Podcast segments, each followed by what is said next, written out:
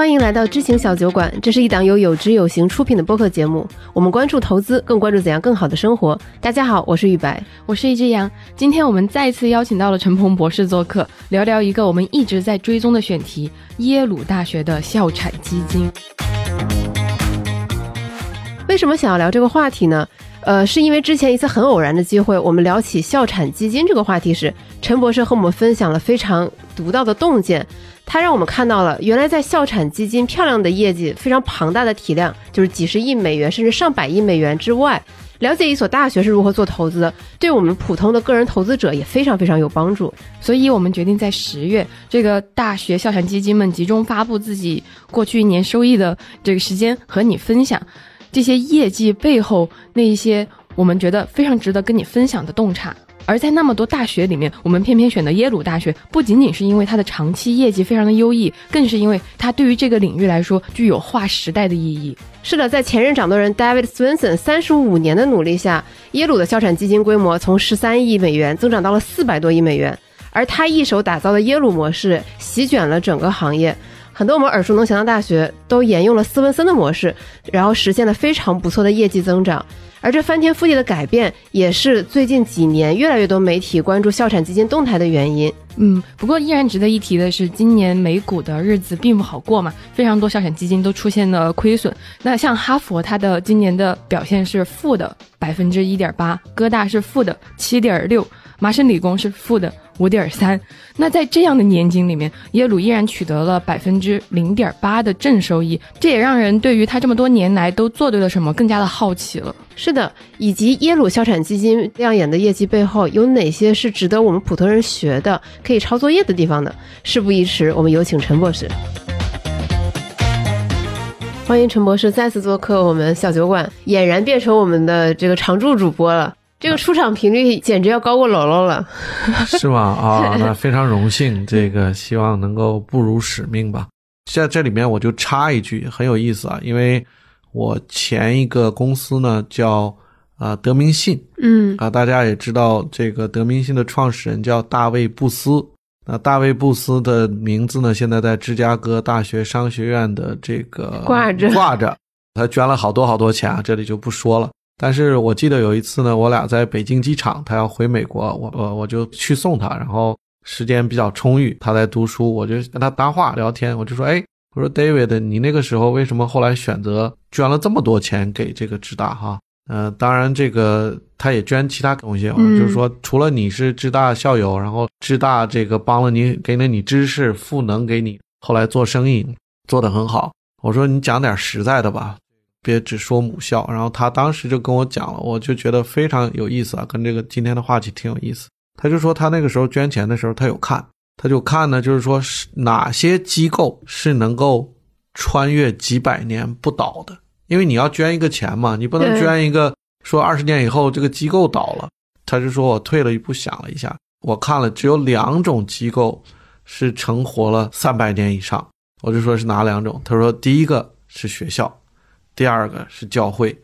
所以说他就决定他要捐给这两种。后来他就决定很多钱捐给了学校。所以我这个意思是什么呢？就是说学校呢是很长期的这么一个机构，那他的投资行为也是非常长期的。其实这也是为什么我们会做这一期节目的主要原因之一。可能很多听众会纳闷说：“哦，斯文森是一个很有名的投资者，耶鲁校产基金非常厉害。”那对于我们普通投资者有什么帮助呢？我们能从中学到什么？那刚才陈博士就说了一个非常重要的一点，因为你是个人投资者，你的独有优势就是你的投资期限是由你自己把控的。对，它是以你的生命的长度来衡量的。对，刚才讲的意思就是刚才也是这个宇白讲了，就是说每个投资人他面对的情况是不一样的，对，他的优势和劣势是不一样的，所以呢，我们看任何一个投资人。就包括在不同的学校，其实我们都要看他面对的情况是怎么样，他做出什么样的决定，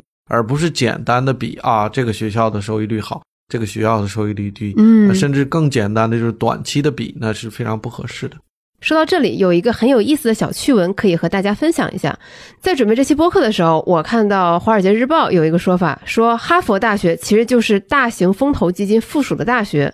就是 a hedge fund with a university。嗯，对，就是这是一个对冲基金，刚好有了一所大学。那玩笑归玩笑，哈佛大学这个五百多亿美元的规模，也让他很有底气去做一些高风险的投资。嗯，另外还有一个想跟大家分享的一个案例，就是他可能在国内没有那么的出名，就是德州大学系统去年的规模是在四百多亿美元左右。它非常特别的一点就是它拥有非常可观的卖石油的收入，就听起来很中东啊。那今年的油价涨得也很厉害，虽然它今年的财报还没有公布，但我已经看到一些媒体评论说，德州大学系统今年的规模甚至有望超过哈佛。嗯，是的，很好玩的是，我查资料的时候还看到过一篇一九八六年的报道，那一年这个德州大学系统的规模是实实在在的超过了哈佛的。但是我们得看到这个表象之下，这个德州大学系统它包括了公立高校，然后还有好几家附属的医院，因此它的支出也是非常多的，学生人数更是和哈佛这样私校不可同日而语。就我们说这些例子是想说明什么呢？就是虽然都是以教产基金机构的身份在做投资，但因为规模呀，然后收入来源，还有他花钱的这些去处等等因素不一样，他们做投资的方式也是会产生各种变化的。对，包括我们今天分享这个耶鲁校产基金，我们也会详细的讲，比如说斯文森他当时面临的是什么样的一个环境，他带领耶鲁消产基金取得这样的成绩，那他周围的约束条件是什么？是的，我觉得把这些条件充分的给大家说明之后，我们才会从中收获到一些特别有益的教训或者是经验。呃，是的，那我们就回到过去，就从斯文森他刚到耶鲁大学去管理基金那个时期说起吧。就是其实他刚到耶鲁的时候，我们前面好像也有提到，就是他的基金规模是十三亿嘛。那同期哈佛的这个规模是二十五亿，而且在那之前，斯文森应该是毕业后，他是他是耶鲁毕业的吧？他是耶鲁毕业的，他是耶鲁的博士。在去执掌耶鲁小产基金之前，斯文森在耶鲁毕业之后，其实是在华尔街打拼了六年，是的，在所罗门、雷曼兄弟都做过。是的，是的。现在这两个机构，对吧？也也是蛮有趣的。然后他做了六年之后，在他的母校的校友的邀请下，然后回去执掌了这个耶鲁小产基金。对，实际上他当时读博士的时候有两个导师，一个呢是 James Tobin，那这个呢是德国诺贝尔奖也是非常有名的啊啊，另外一个导师呢，呃 William Bernard，那这个人呢也是他的一个导师，经济系的导师啊。后来呢，这个 Will Bernard 呢就是当了这个学校的教务长啊，就等于是学校的二号人物。哦，那就当时呢，一九八五年就邀请这个斯文森回来，因为当时的基金呢，因为管理基金呢，必须要到一定的程度才能去雇专业的人来去做这件事，嗯，所以说那个时候可能十三亿已经算一个不小的规模了，就把他请回来了。嗯，因为我看过斯文森的讲座嘛，他就说他一开始刚回到耶鲁，得知自己需要当这个 CIO，就是首席投资官的时候，其实内心是很虚的。那他当时怎么办呢？他就想说，我可以抄作业，是，对吧？我看看别的学校有没有什么做得好的方法，我直接抄过来就行了。但是结果却让他大出所料，是，因为他发现其他学校的校产基金就是是一个非常非常简单的一个组合，大概是百分之五十的美国股票，百分之四十的债，然后百分之十的其他的资产。是的，当时呃，校长基金呢是这最近这些年呢是发展壮大，规模比较大，最近十几年才会被关注对啊才会被关注的。对，其实一回到八几年的时候呢，在美国最大的机构投资人呢，都是一些退休金计划。那这些退休金计划呢，比如说加州公务员退休金计划，嗯什么纽约州教师退休金计划，那这些都是比较大的。其实他面对的一些情况是不一样的，因为这些成百上千上万的退休者要等着这个退休金给他来按月发这个退休金的，所以它有很大的资产的这个流动性的要求。而且你如果发不出来，或者发少了，或者是怎么样的话，这个是有政治风险的。对，第二天都头版头条，啊对对对影响两党这个呃格局。对对对，影影响到一些政治上的事情，所以说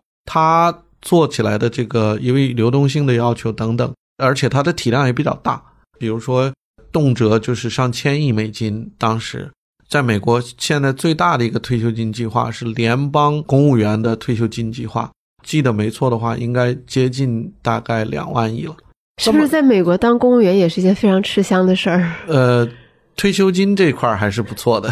懂了，啊，对，所以说它的体量这么大呢，就是然后又有流动性的要求等等，决定了它的投资的相对会不太一样，跟其他的。那当时最流行的一个模型，就刚才宇白讲的，就是五十、四十、十，或者呢，一般的大家就说就是六十、四十啊，六十股票、四十债券和货币基金。那大概这个是主流。当然，你也提到了斯文森呢，他到了耶鲁以后呢，其实很多这个校产基金呢都是按六十四十来管理。嗯，那他当时呢就是看了一下耶鲁的这个具体情况，后来决定就是不完全按照这个六十四十走，也就是创立了这个新的啊新的校产基金的管理的模式和风格，然后坚持了很多年，也很成功。然后呢，现在呢，大家就把它叫成是耶鲁的模型。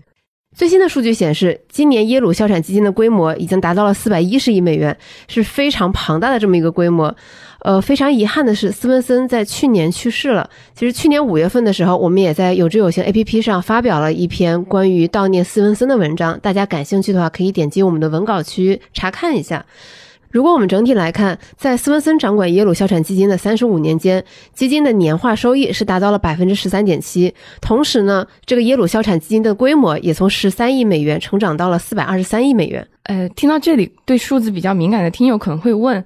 嗯，这个怎么今年还比去年少了？你们不是说他今年赚钱了吗？其实呢，耶鲁每年都会花钱。对，他大概耶鲁每年的三分之一的学校的支出是由校产基金会来承担的，嗯，这些也是一笔不小的支出了，真的很厉害。对，我记得斯文森他在讲座里是这么说的：说他看了一圈各个学校校产基金的管理情况，他又感到非常的困惑，说这跟我上学学的完全不一样，也是反映出当时在校产基金管理呢，也是一个初级阶段。嗯，大家的专业水平没有那么高，基本上就是遵循这种传统的六十四十，从退休金这块来的这个。那斯文森呢，他基于他又是一个研究型的实践者，嗯，就是他有博士，然后他呢会去想，会去琢磨这些事情，而且他也师从几个比较非常有名的，就所以说他是有这个基础的。然后呢，他分析了以后呢，就是把耶鲁的这个优势劣势，我们刚才讲的吃得很透。对耶鲁的优势，我们刚才讲的第一点就是特点吧，他是一个非常非常长期的投资人，对，非常长的长钱，非常长的长钱。像耶鲁创校可能三百多年了，而且一直不断发展壮大，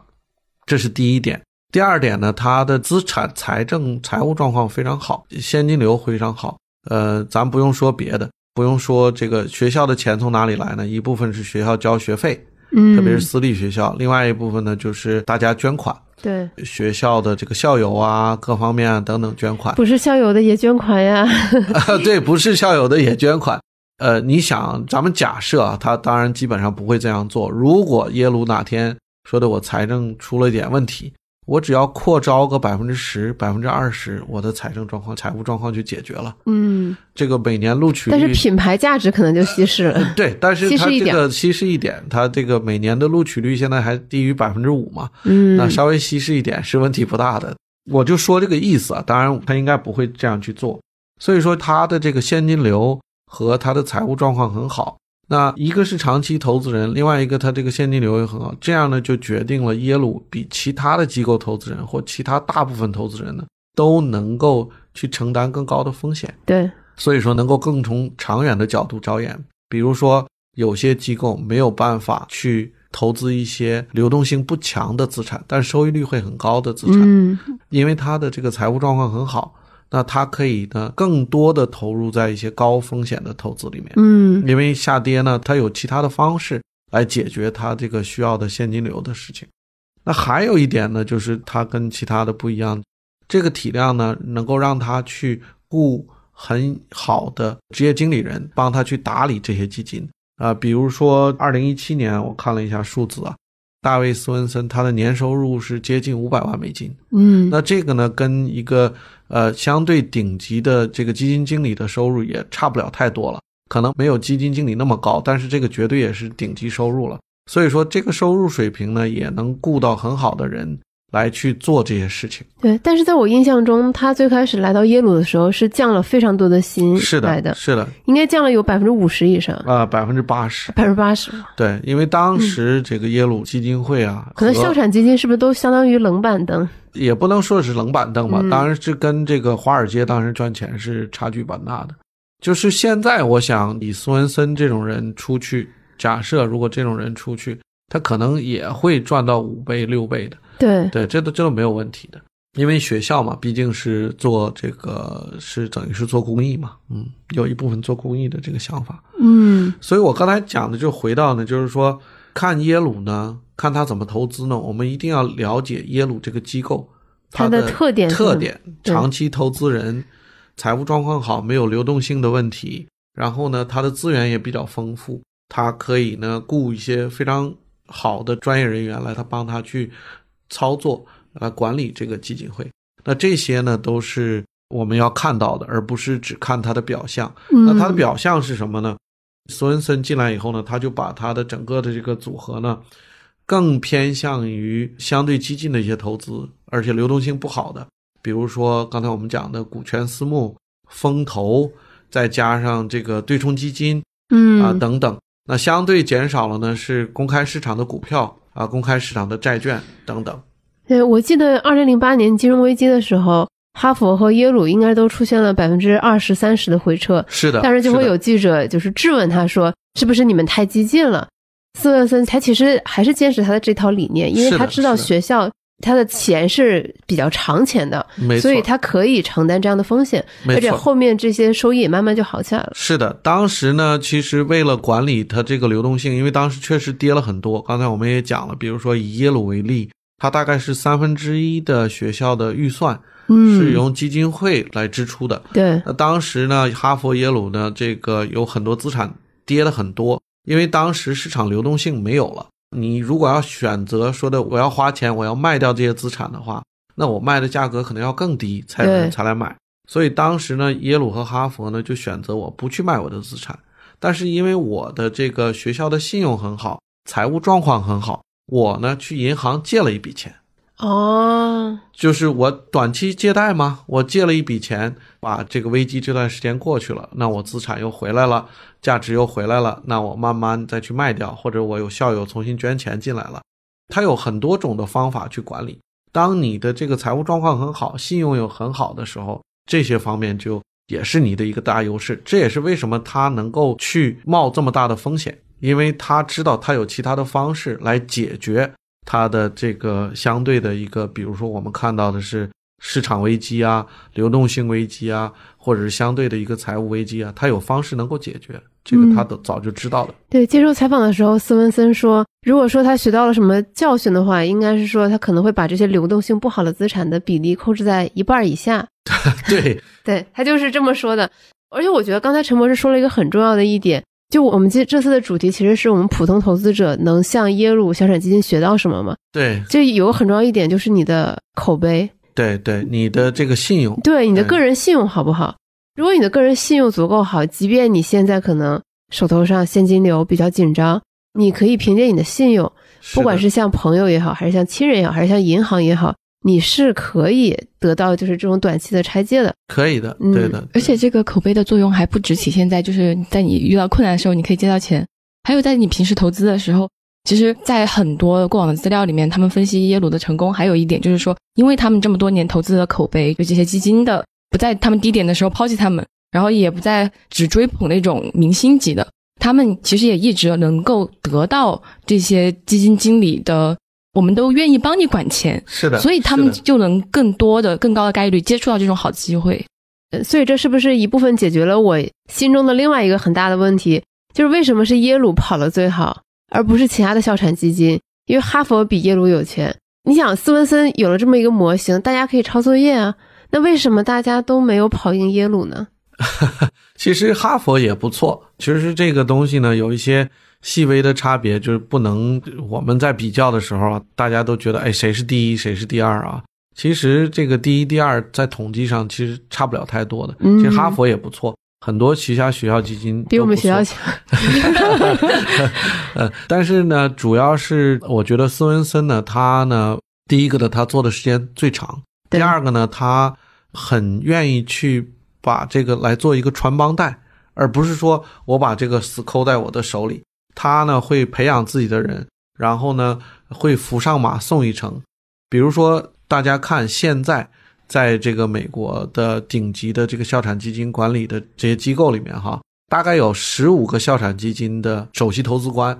都是从教出来的。斯文森的这个耶鲁的这个校产基金会管理办公室里出来过去的。啊，都是一点点哦。挖过去的，而且都是他他呢这个手把手教的，所以说呢，这就造成了他在行业的影响力。这个然后耶鲁的 reputation 就更好了。啊，对对，在这方面，在校产管理方面，耶鲁的声誉应该是非常非常好的。对，对，陈博士，你之前提到的一个小学校嘛，Boarding 哦 College，、保定，对对对他的这个管理人就是一个女生哎，然后当时也是师从的斯文森嘛，然后对两千年的时候过去，就是也是待了二十几年的时间，然后把那个业绩做得特别的好。普林斯顿还有 MIT 都是这样，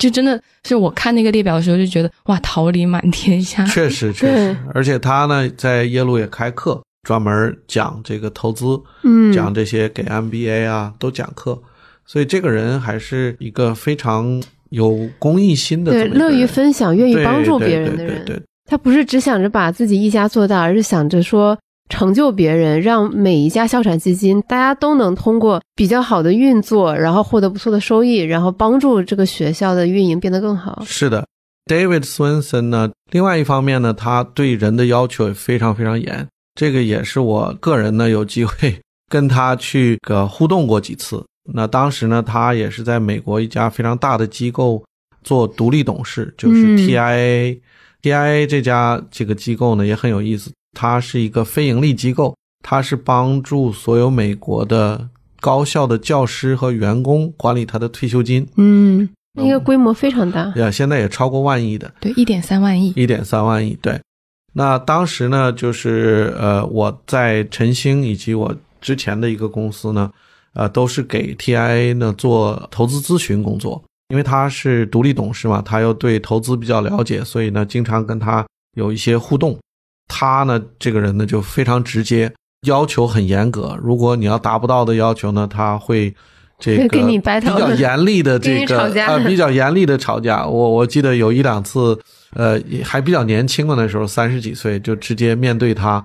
有一次被他训了接近一个小时，就是跟我讲这个房地产要怎么投啊，等等等等。然后我记得我当时觉得特别沮丧啊，因为被这个这么大一个人物，那时候是大概是零零八年、零九年吧。那个时候我觉得哇，这个这么有名的人物给我训了一个小时，然后我觉得很丢脸，给我公司也丢脸，给我老板也丢脸。然后我就记得出了会议室，下了楼，走出 TIA 的办公楼，我就给我老板打了个电话。我老板那个时候也是耶鲁的教授，叫 Roger Ibbotson，我就给他打个电话，我说：“哎呀，不好意思，Roger，我说今天这个被斯文森又训了一个小时，给你丢脸了。”我就记得 Roger 当时就跟我讲说的：“哎，没关系，我周六跟他一起打网球，你放心吧。”这网球社交，对，就讲这个故事什么意思呢？就是苏恩森这个人呢，要求很严厉，但人嗯确实是好人，对，就就对事不对事人，不对人，对事不嗯对人的。他认为要坚持的，他一定会坚持到底。他不管你是谁，他就直接就这么讲了。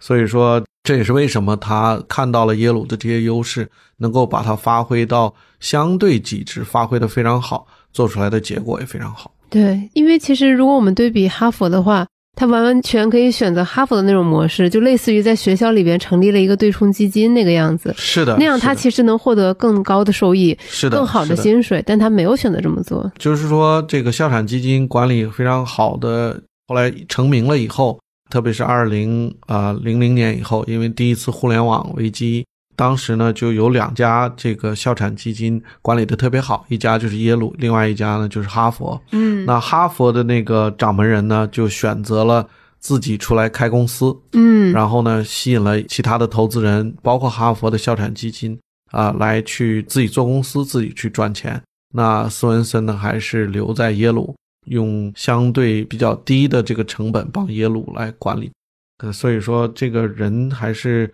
非常非常好的，非常非常有公益心去做正确的事情，对，帮助了很多人。哎，我觉得其实嗯借着陈博士刚刚说的那句，再补充的一点，是因为昨天其实你你和我们提到就哈佛的这个模式之后，我就又去查了一下 Jack Mayer 他当时为什么会离职，然后就是因为动不动就是你想象一个人，他每一年都会被一些学生家长骂，说你从那个我们这个学校的钱里面，你得到的工资太多了。那是二零零五年，但是他的工资是六百多万，他每天被这样骂，其实他肯定自己心里也不好受嘛，然后才决定说自己现在想着我我完全值得更多的钱。是有这个原因，就是包括斯文森，就是你可以看到在耶鲁有一些学生也会说，嗯赚钱太多了。虽然他跟这个华尔街、跟这个成功的这些对冲基金呐、或者是私募基金的管理人，那简直没有办法比。办法比，但是呢，在一个学校里面，就是你比如说一个校长，一年也就可能几十万。七八十万，嗯或者一百万左右。那像斯文森这样赚五倍于校长，大家就觉得不合适嘛，所以说会有引起一些非议。对，对您说的很对，对，我就觉得哈佛的可能他们选择这种模式就更关乎于那个人了，而斯文森他搭建了这个结构，然后更方便于说后面这个模式可以永续的这样继续下去嘛。嗯，就哈佛这个对人的依赖就更多一点。他当然觉得我拿更多的钱是应该的。就是选择了不同的路径吧。那我们要详细再给听众讲一下这个所谓的耶鲁模式，是，这个斯文森的这个结构是什么？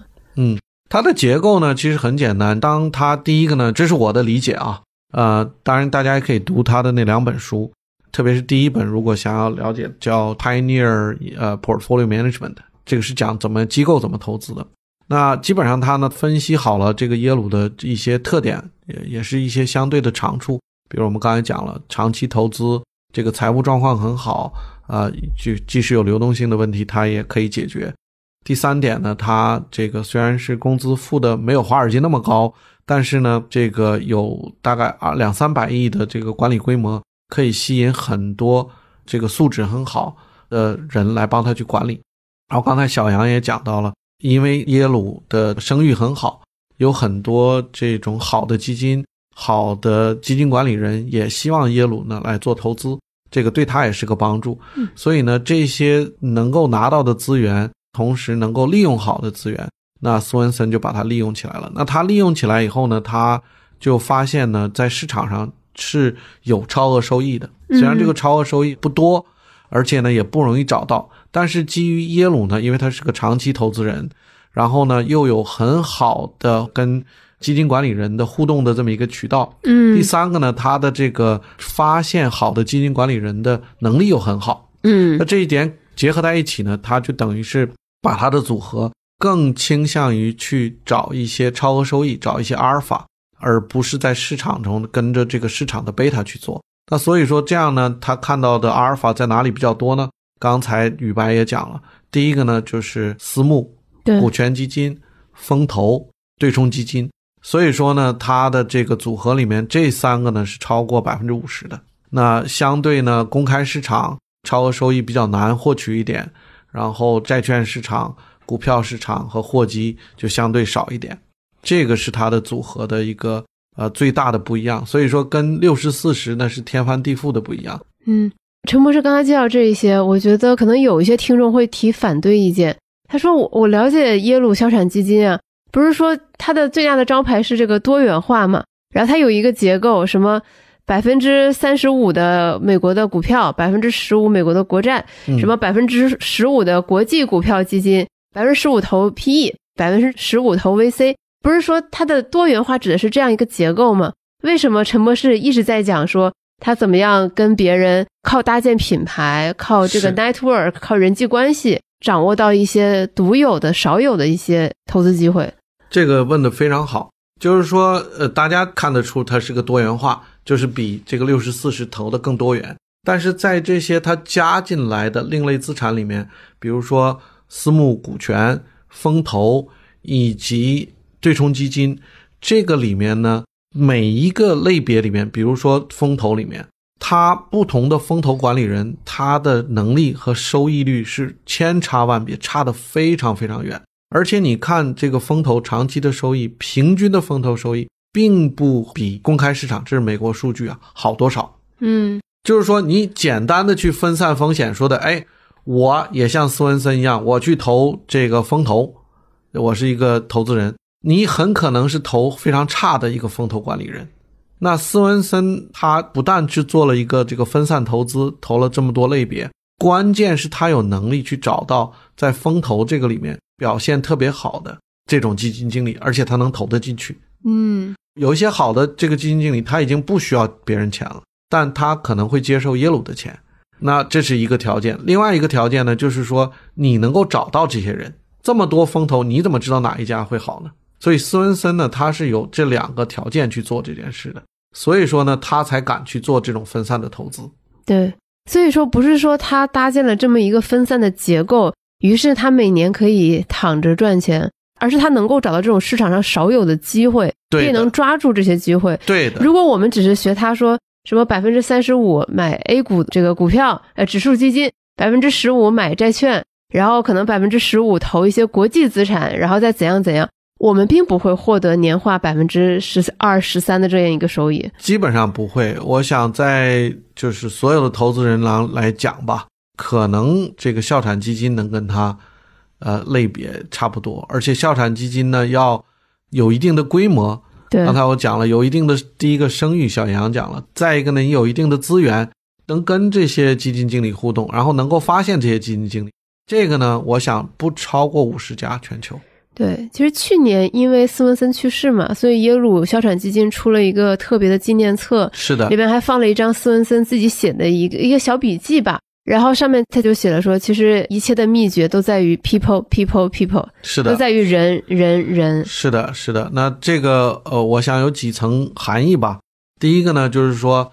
他对人很真诚，然后呢，呃，能够跟这些。有能力的基金经理互动，能够接受他的投资。对，呃，比如说有一个数据啊，大家可能听到都有一些惊讶。我当时看到我也有一点惊讶，因为我知道他是长期投资人，但是没想到这样，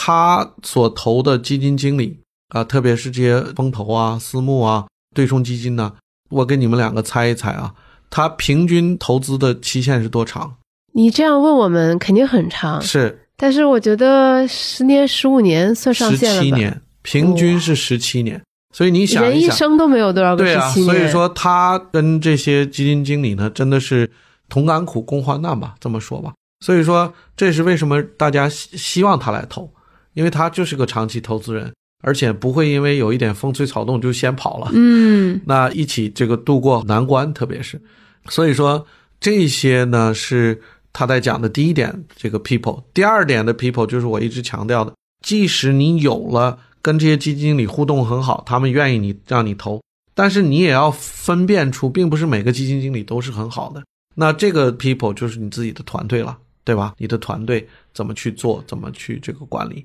把很有这个素质的人培养起来，这样就团队才能做好。所以说他讲的非常对，我也很喜欢的一句话。我们刚刚有提到说，呃，斯文森和这么多基金管理人同甘共苦嘛。他在那个机构投资的创新之路里面，其实他也会说，我选择就是 co-investing，就是共同投资，就是为了确保他的利益和我的利益是站在一起的。咱们是一起在希望这个事情变得更好，而不是说我只是把钱交给你，然后你干得好，你就拿你的这个利润分成什么的。我觉得这个是我之前没有注意到的一个细节。是的，这个其实昨天我们也在聊。就是说，看到某某某基金呢？对，最近因为今年这个行情嘛，所以很多，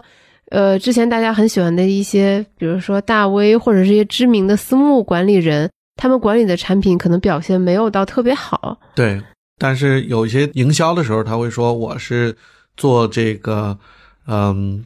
做绝对收益的，对，我是做全天候的。但实际上呢，你看刚才小杨讲的这一点，就是你实际上看到它本质呢，因为基金经理他是要赚钱的，那他赚钱呢，他是赚什么钱？他第一个赚一个管理费，另外一个呢，他赚一个利润分成。所以说他的赚钱的这个收入啊，和这个收益的分布呢，它是不对称的。什么意思呢？就是说收益好的时候，他赚的特别多，嗯，收益不好的时候呢，他不会赚的特别特别少或者赔钱。所以这样呢，就造就了有一些基金管理人。或者是操盘手，他会放大他的管理的组合里的风险，对，因为风险大了呢，上面的收益大了，他获得的这个管理费就会多，上限无限高，上限无限高。那下限下来呢，他又有个保底的管理费，旱涝保收。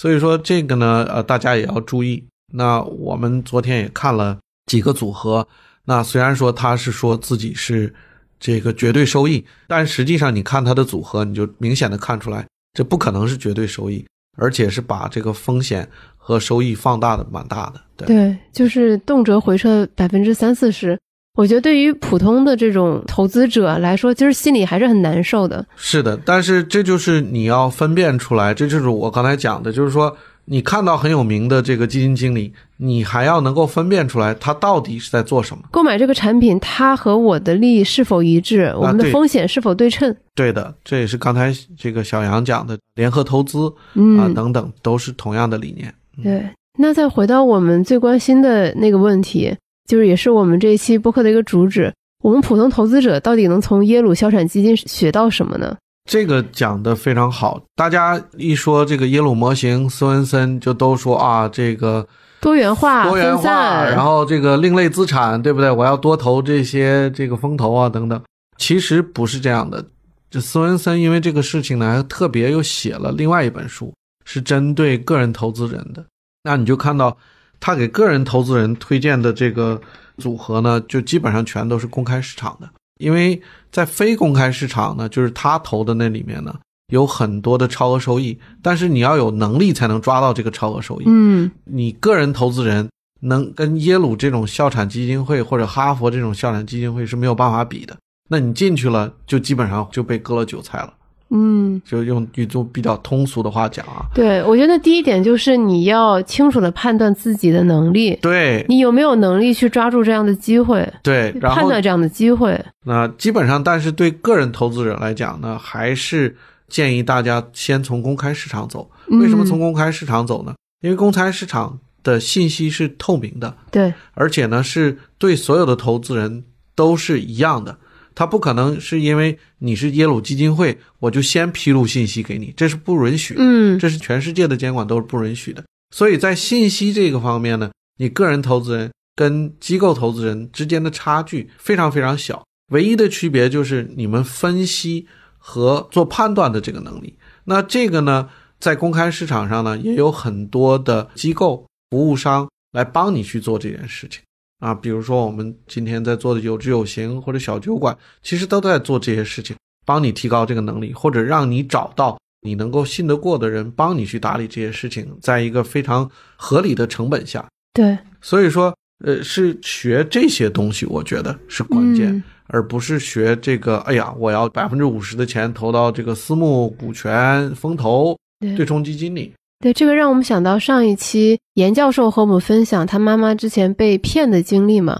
就是也挺让人痛心的。他其中就提到说，他妈妈就是有一笔钱是用来投他们当地准备在纳斯达克上市的一个企业的股权。嗯嗯嗯，对，其实遇到这种机会的时候，我们可能确实应该想一想说，为什么这么好的机会能被我抓到，以及我真的能抓到吗？是的，是的。还有那个脱口秀很有名的那个段子嘛，就是说巴菲特一年才百分之十二，然后他妈妈投的这个理财产品，据说年化百分之一百多，然后他妈妈说那是因为巴菲特买不到这么好的理财产品。